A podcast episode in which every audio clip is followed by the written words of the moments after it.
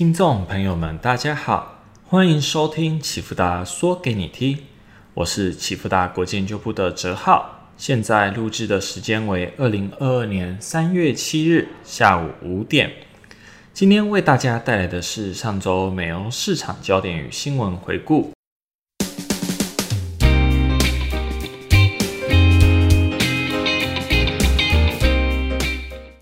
上周，随着俄军入侵乌克兰时强袭核电厂，全球资本市场一度出现恐慌，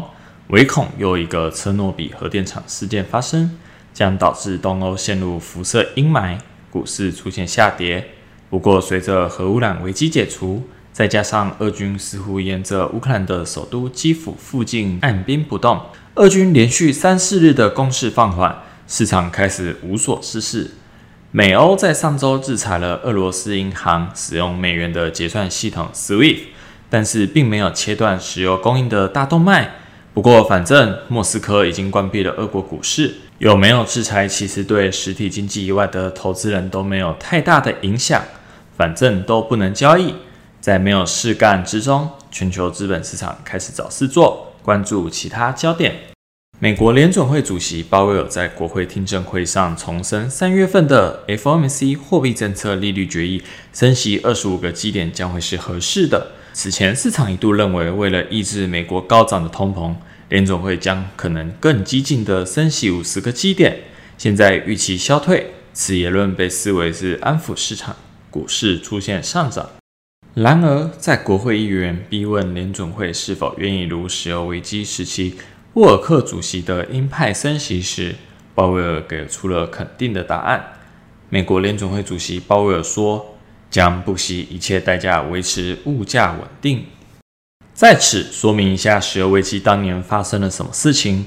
本处所指的石油危机是第二次石油危机，在一九七八年末，伊朗爆发革命，原油产量锐减。之后，因为宗教、边界划定等争议，伊朗跟伊拉克爆发了两伊战争。伊朗跟伊拉克都是石油生产大国，战争中由于两国都采取了针对油田、油轮或者是基础设施的打击，两国的原油产量受到严重的影响。全球在供应突然锐减，叠加预期心理，使得国际原油价格大涨了一百六十 percent。而美国在经历第一次石油危机后，通膨才刚从十二 percent 下降到六至七 percent，全国人民还没忘记高通膨的苦难，第二次石油危机就再度爆发。这下不论是美国的厂商还是人民，全部都歇斯底里了。举例来说，要是中油宣布每公升汽油要从新台币三十元涨到八十元，民众一定预期各种物价都要涨，结果就是预期通膨一飞冲天，全国人民集体增加消费量。厂商提早调高了定价，最后通膨就真的一发不可收拾了。当时的美国通膨在自我实现的预言中，叠加原油价格大涨的情况下，通货膨胀从六点二 percent 一路上升至十四点六 percent。美国乃至于全球在恶性的通膨环境下民不聊生，大量的厂商因此停摆，工人失业，经济衰退，结果通膨还在继续上升。这就是第二次石油危机。当时的美国联准会主席沃尔克在一九八零年三月将联邦基准利率从十点二五 percent 提升到二十 percent。尽管中间曾经下调，但是随着通膨持续高涨，二十 percent 的利率维持了很长一段时间。民众与企业开始觉得好像不需要买买买买爆产品，只需要将钱存在银行就可以每年领息二十 percent。何乐而不为？大量的资金开始从市场退去，因此结束了美国的通货膨胀，但这也造成了一九八一年的经济衰退。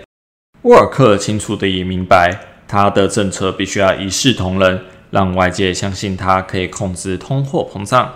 而回到上周，美国联准会鲍威尔所言，其实就是向市场宣告：美国联准会过去绝对不会，现在也绝对不会。未来更将不会容忍通膨失控，